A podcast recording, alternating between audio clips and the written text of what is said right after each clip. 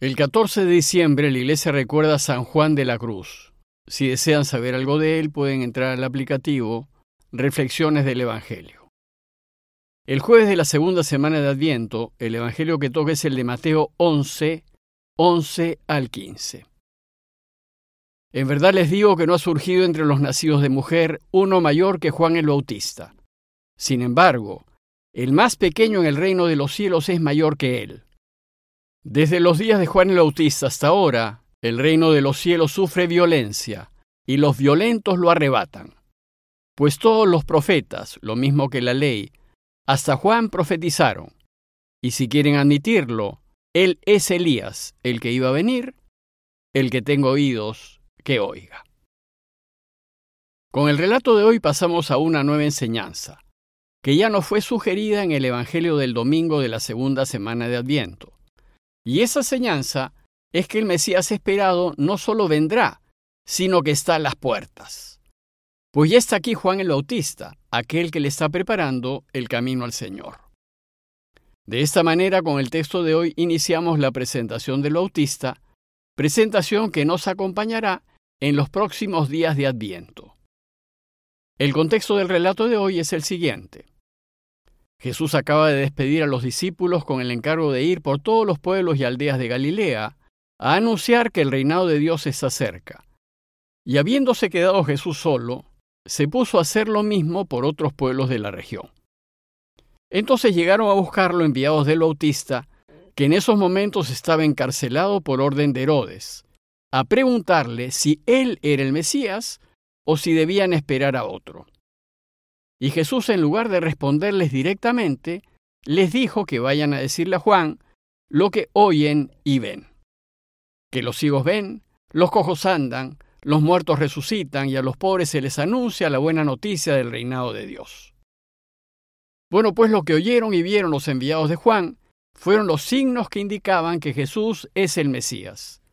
Y con esa respuesta se marcharon.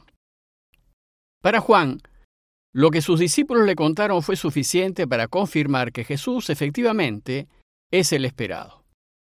Entonces, una vez que los enviados de Juan se fueron, Jesús aprovechó la ocasión para hablar a la gente acerca del Bautista.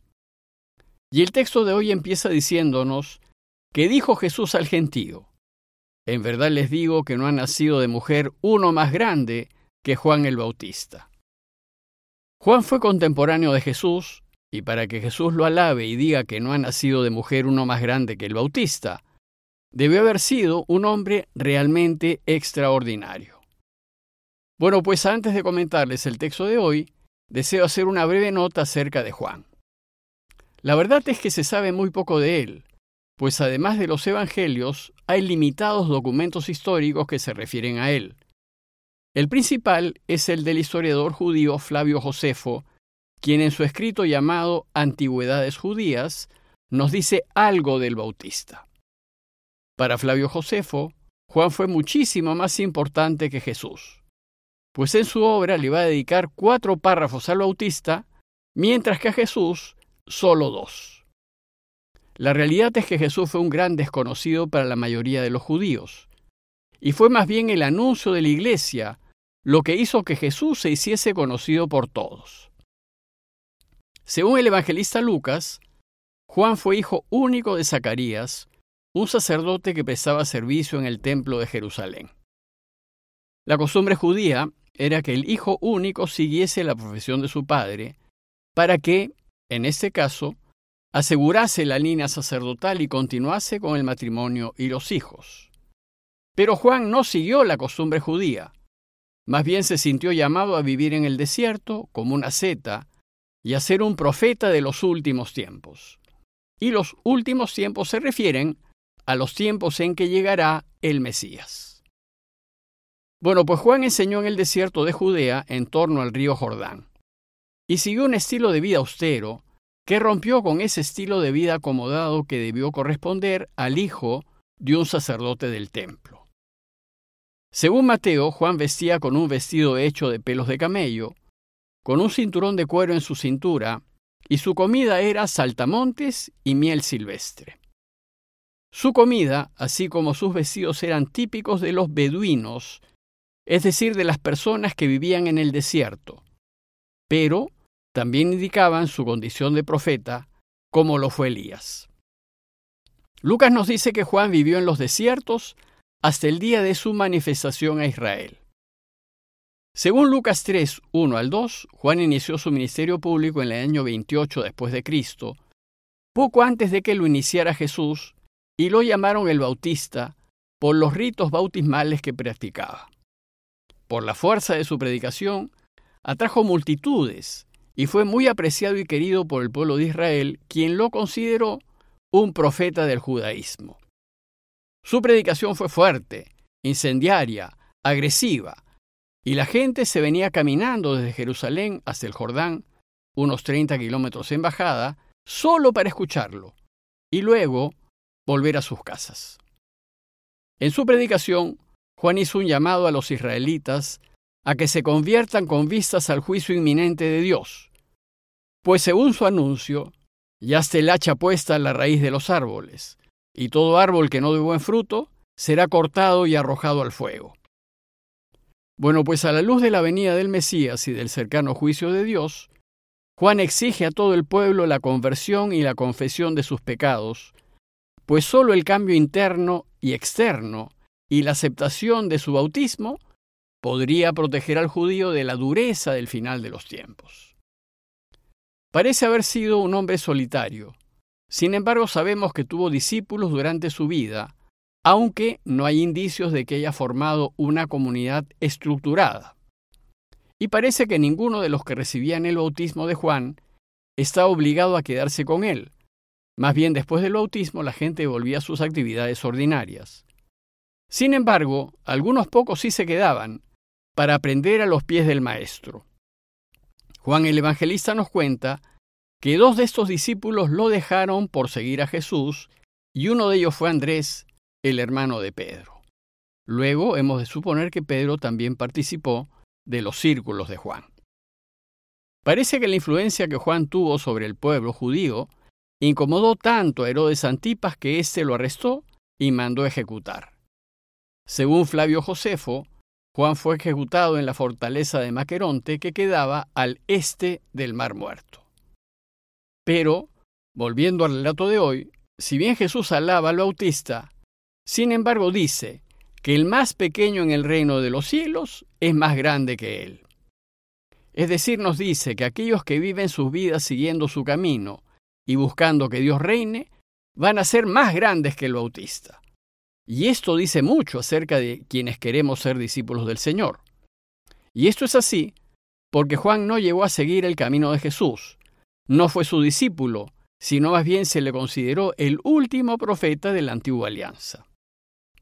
En su predicación, y siguiendo las creencias del judaísmo, Juan afirmaba que primero vendrá el juicio de Dios y después el reinado de Dios. Jesús en cambio anuncia que Dios ya ha empezado a reinar y que su reinado crecerá hasta que al final de la historia venga el juicio final. Y este juicio final no será otra cosa que transparentar y poner a la luz del mundo todas nuestras vidas. Inmediatamente después de alabar a Juan, Jesús hace una afirmación algo difícil de entender, pues dice que desde los días de Juan el Bautista hasta ahora, el reino de los cielos sufre violencia y los violentos lo arrebatan. ¿Qué quiso decir con esto?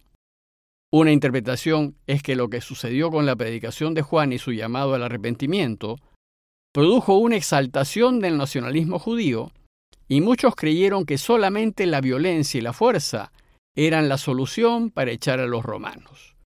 Y pensaron que Dios iba a reinar cuando echasen con violencia a los romanos. Esta corriente ideológica desembocó en una guerra contra los romanos que terminó con la destrucción de Jerusalén en el año 70 después de Cristo. El anuncio de Jesús, en cambio, es todo lo contrario.